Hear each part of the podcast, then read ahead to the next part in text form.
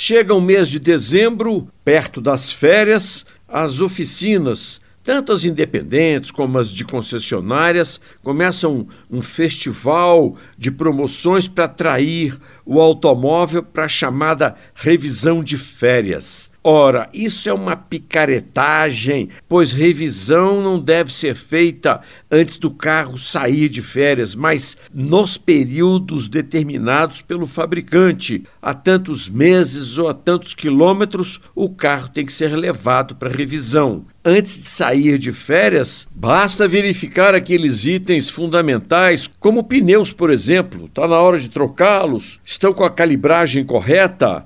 A regulagem de faróis, verificar se não existem lâmpadas queimadas e se já não está se aproximando a hora da troca do óleo do motor. É preferível trocar antes que durante a viagem.